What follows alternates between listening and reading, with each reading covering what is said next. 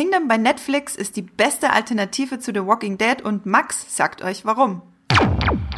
Herzlich willkommen zu unserem zweiten Streamgestöber-Check. Heute geht es um Kingdom bei Netflix, eine Zombie-Serie.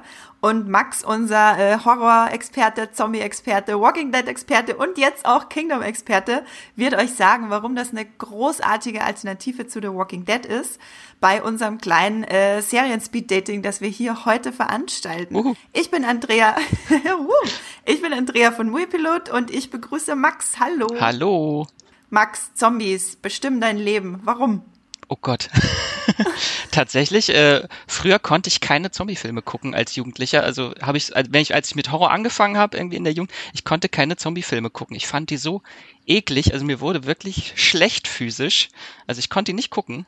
Und dann hat sich das aber irgendwann gelegt. So mit Walking Dead, äh, da ging's dann. Bei mir ist das äh, ganz ähnlich. Zombies fand ich immer irgendwie seltsam und unappetitlich was auch, glaube ich, äh, Sinn und Zweck ist.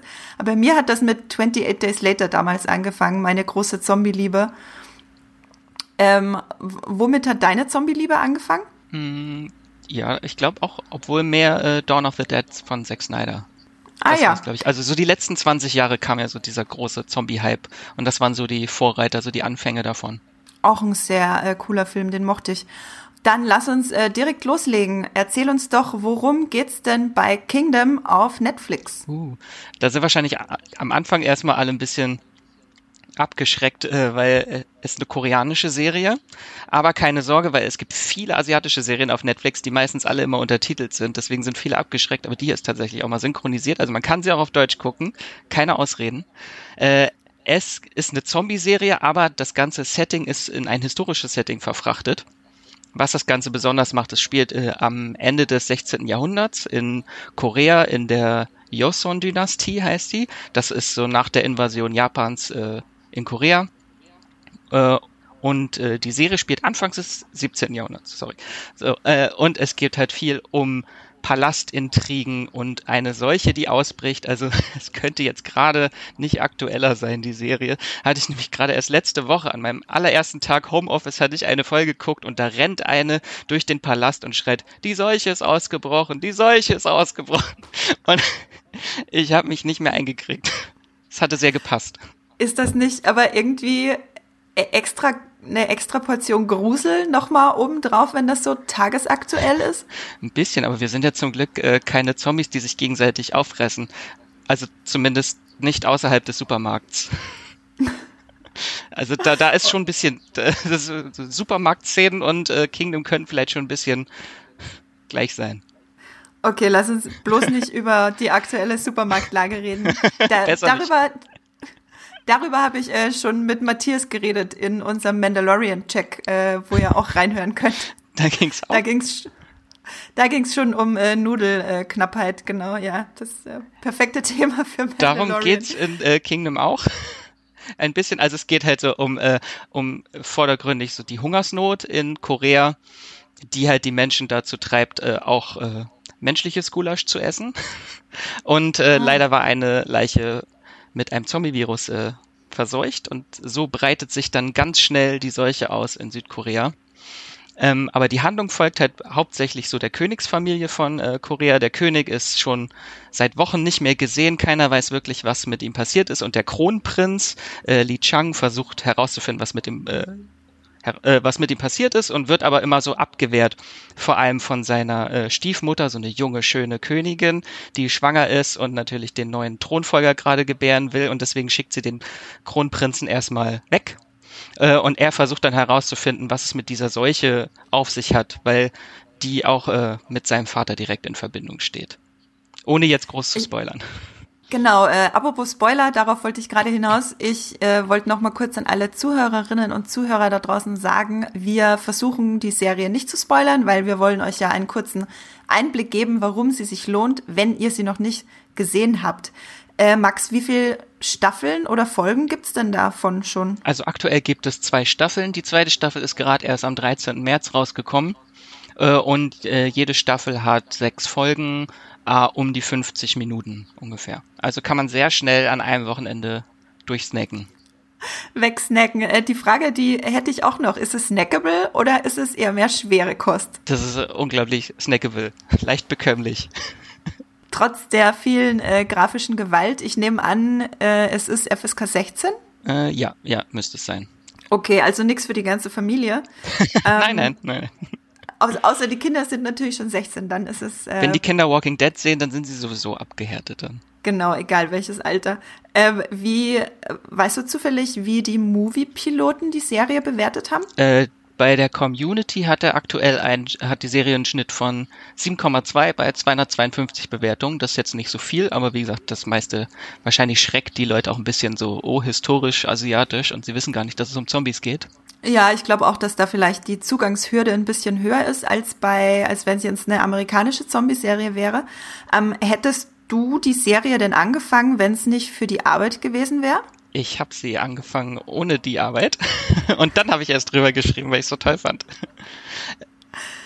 Ist natürlich noch besser so rum. Äh, mit welchen anderen Serien und Filmen würdest du denn das jetzt am ehesten vergleichen? Also der erste Vergleich, der nahe liegt, ist natürlich The Walking Dead, weil das ist so, was das Zombie-Genre in den letzten zehn Jahren geprägt hat. Äh, und da ist Kingdom wirklich so ein schönes Kontrastprogramm, weil hier geht es halt um rasante, wütige Zombies, als hätten Danny Boyle und Zack Snyder irgendwie mitgemischt. Äh, und also wer im Walking Dead müde ist und dem da zu wenig passiert, ist das halt hier wirklich so ein schönes Kontrastprogramm.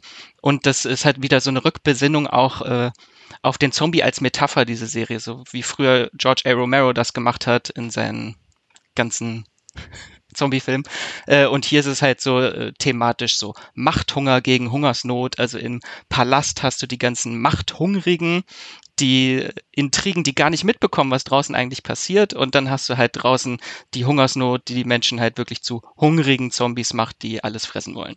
Wie sehen denn die Zombies aus? Sehen die gut aus? Ja. Also so vom, vom, von, jetzt von der Make-up-Qualität her, nicht von der Schönheit.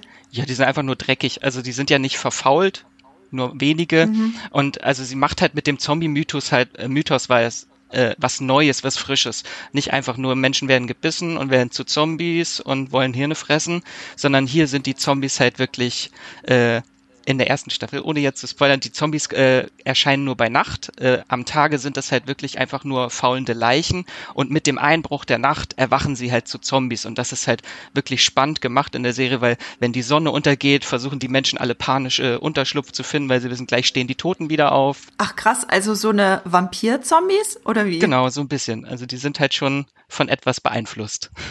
Spannend. Äh, das finde ich tatsächlich spannend. Da, das war jetzt so das erste Argument, warum ich sagen würde, da gucke ich jetzt rein in Kingdom heute Abend mal. Und ich habe noch ähm, ein Argument, warum du es unbedingt gucken willst, weil ich weiß, du bist großer Sense8-Fan und da spielt äh, Bae Dunar nämlich mit. Geil. Ja, die mag ich sowieso richtig äh, gern. Hat sie da auch so krasse Fight-Moves wie in Sense8 nee, Hier drauf? ist sie so eine Krankenschwester. Hm, eine Krankenschwester mit Fight Moves? Ja, ohne. Schade, aber sie ist auch eine tolle Schauspielerin ohne Fight Moves. Insofern, äh, gutes Argument. Äh, sehr gut, sehr gut. Was war denn deine Erwartung an die Serie? Wusstest du da überhaupt irgendwas drüber vorher? Ich hatte gar nichts wirklich groß erwartet. Ich hatte, glaube ich, einen Trailer gesehen dachte so, hm, okay, Zombies und das Ganze historisch, asiatisch, irgendwie, das, das sieht schon neuartig aus, das sieht cool aus. Und äh, Train to Busan ist ja so das, der große Zombie-Hit aus Korea die letzten Jahre. Da dachte ich so, hm, ob das da rankommt. Äh, und die erste Staffel hat mich tatsächlich so die ersten drei Folgen sehr abgeschreckt, weil die, also muss man sich erstmal dran gewöhnen, das ist halt sehr asiatisch, die Serie. Also die Dialoge sind sehr theatralisch, es gibt sehr viel Slapstick, also so die ganzen politischen, die Minister, die sind alle total ballerballer und schreien, Hilfe, der Pöbel attackiert die Gelehrten und also diese, da muss man sich erstmal dran gewöhnen. Es wird aber nachher dann auch ernster. Es sind so die ersten drei Folgen halt wirklich fast nur diese Ränkespiele und dann geht das erst langsam los und dann kommt dieser Survival-Kampf, die letzten drei Folgen in der ersten Staffel. Und da wird das halt wirklich auch toll, weil der Fokus ist sehr auf Action gelegt. Und äh, da hat die Serie unglaublich viel zu bieten. Viel Blut und alles halt mit Samurai-Schwertern, mit Schwertern und Pfeil und Bogen. Das klingt mega nice. Das heißt, du warst eher positiv überrascht? Auf jeden Fall, weil die Serie halt viel Neues, neuen frischen Wind irgendwie ins Zombie-Genre bringt. Sehr cool. Ähm, hast du irgendwelche Lieblingsschauspieler in der Serie? Beziehungsweise äh, kanntest du von den Schauspielern äh, vorher jemanden außer die Sense8-Darstellerin? Nein, nur sie. Und die anderen kann ich auch nicht aussprechen. äh, aber das ist halt auch, auch ein Nachteil in der Serie, weil die Serie hat nicht viele ausgereifte Charaktere. Eigentlich finde ich nur zwei. Einmal die aus Sense8, die halt so für den ganzen, sie erforscht die Hintergründe dieser Krankheit und diesen Kronprinz, der der Hauptdarsteller ist. Äh, und er ist auch der Einzige, der so eine wirkliche Wandlung durchmacht und die anderen sind eigentlich, die verschwimmen alle so in der Masse. Also es gibt extrem viele Charaktere, die am Ende einfach nur Zombiefutter sind. Mhm. Und halt sehr viele politische Leute, aber die konnte ich alle nicht so ganz auseinanderhalten, weil es wirklich viele sind. Was sehr witzig ist in der äh, Serie, haben alle verschiedenen politischen Fraktionen unterschiedliche Hüte. Daran kann man sie unter unterscheiden. Die haben alle ganz tolle Hüte. Also allein für die Hüte muss man diese Serie schon gucken. Äh, also für alle äh, Hutfans da draußen, äh, Hammer, Hammer Tipp von äh, Max. Ähm, was wollte ich gerade fragen? Ja, genau. Äh, ist vielleicht bei der Serie eine gute Frage, aber ich frage das jedes Mal. Mit welchem Essen ist die Serie vergleichbar? Gulasch. so ein schöner Eintopf. So richtig schlonzig. Ähm, hast du irgend, also weil wir vorhin gerade schon über die Charaktere, äh, über die Schauspieler geredet haben, hast du denn einen Lieblingscharakter? Du meintest ja gerade, die sind alle nicht, allesamt nicht ganz so toll. Äh, mein Lieblingscharakter in der, ab der zweiten Staffel tatsächlich ist die, die Königin.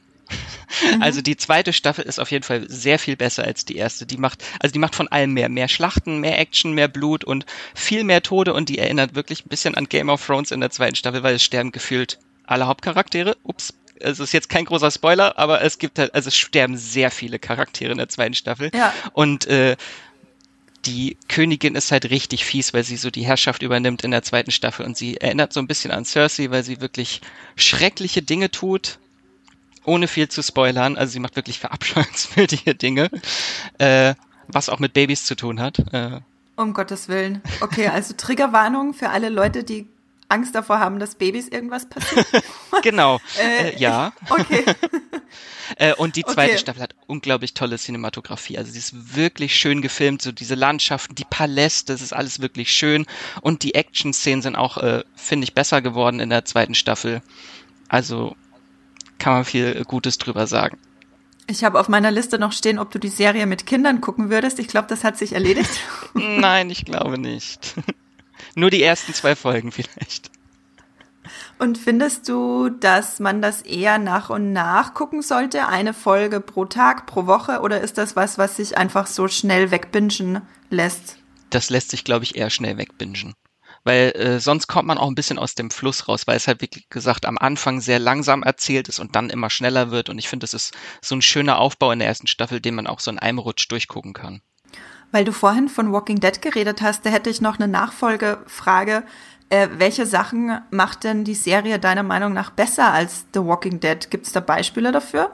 Auf jeden Fall die Zombies. Also in The Walking Dead äh, nerven mich diese schlurfenden Hirnfresser im Schneckentempo so ein bisschen. Und hier ist es halt wirklich rasant wild und hier hast du wirklich Angst und äh, also wirklich Adrenalin und das hast du bei Walking Dead eher selten. Da sind, ist ja ja die Masse, die es macht und hier ist die Masse so, so ein bisschen wie bei World War Z. Also wenn die Zombies gegen eine Wand laufen, dann überlaufen die sich und wir bilden wirklich so große Zombie-Haufen, weil die alle immer weiter wollen und das ist schon sehr schön gefilmt.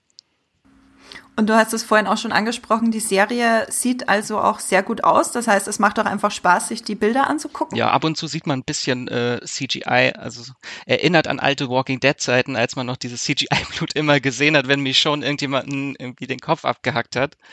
Äh, aber das ist auch nicht so schlimm, also ist eigentlich sehr schön sehr cool. Äh, ich glaube, dann haben wir jetzt einen richtig guten Eindruck von Kingdom bei Netflix äh, bekommen. Danke, Max. Ähm, hast du noch irgendwas hinzuzufügen zu Kingdom? Ich glaube nicht. Nein. Die Seuche ist ausgebrochen. man sollte auf jeden Fall äh, die nach der ersten Staffel, wenn sie zu Ende ist, wenn man auf jeden Fall die zweite gucken, weil die endet mit einem Mega Cliffhanger und leider endet die zweite Staffel auch mit einem Mega Cliffhanger, aber jetzt weiß man nicht, ob es eine dritte Staffel geben wird. Das ist sehr sehr gemein. Okay, das heißt, wir müssen, also es ist noch nicht abgesagt, aber wir müssen noch warten, ob es eine dritte Staffel gibt überhaupt. Genau, Netflix wartet ja immer so drei Wochen, bis sie eine neue Staffel bestellen, aber die ist halt mega populär auch in Südkorea, die Serie, also es steht eigentlich nichts im Wege in der dritten Staffel. Man kann die ersten zwei Staffeln aber auch sehr schön am Stück gucken. Die sind relativ abgeschlossen, bilden eine Geschichte, aber am Ende wird halt nochmal eine neue Geschichte aufgemacht am Ende, wo man direkt weiter gucken möchte. Ohne Das heißt- zu spoilern jetzt. Ja, das heißt, dein Fazit äh, am Ende lohnt sich Kingdom und wenn ja, für wen? Lohnt sich auf jeden Fall für Horrorfans, für Zombie-Fans, die mal etwas Neues suchen in dem Genre. Sehr cool, also äh, perfekt für mich eigentlich. Ja. Obwohl ich ja Walking Dead nach wie vor über die Maßen liebe. Apropos The Walking Dead, zur Verabschiedung möchte ich euch da draußen noch was Wichtiges auf den Weg mitgeben. Wir haben nämlich auch einen The Walking Dead Podcast, äh, der basiert, könnte man sagen, auf unseren äh, Livestreams zu The Walking Dead, die wir jeden Dienstag um 16.30 Uhr haben zu der neuen Folge. Und das könnt ihr dann auch ab Mittwochmittag immer im äh, Podcast Muipilot Live The Walking Dead anhören. Bei unserem Streamgestöber Podcast haben wir auch eine The Walking Dead Folge, die ich euch ans Herz legen kann, bei der auch Max mit dabei war. Da geht's darum, ob äh, The Walking Dead schon tot ist. Spoiler, nein. Jetzt sowieso nicht mehr. Jetzt sowieso nicht mehr. Äh, jetzt, wo es ja gerade einfach nur wahnsinnig spannend ist. Genau, also hört euch das unbedingt an, hört da mal rein. Und Max, wo kann man dich außerhalb des Podcasts lesen? Mich kann man bei Moviepilot, Twitter und Instagram überall finden unter Wieselmax. Da schreibe ich auch Sehr ganz gut. viel über Walking Dead. Ja, das kann ich bestätigen. Äh, das stimmt. und ähm, mich findet ihr unter Andrea Wöger, mein Name bei äh, Instagram und äh, Twitter und unter Science Fiction, klein und zusammengeschrieben bei Muipilot. Genau, wenn ihr äh, Feedback habt zu unseren neuen kurzen Streamgestöber-Checks oder Wünsche für Themen für weitere Checks, dann schickt uns das jederzeit gerne an podcast.muipilot.de und ich sage Tschüss. Tschüss.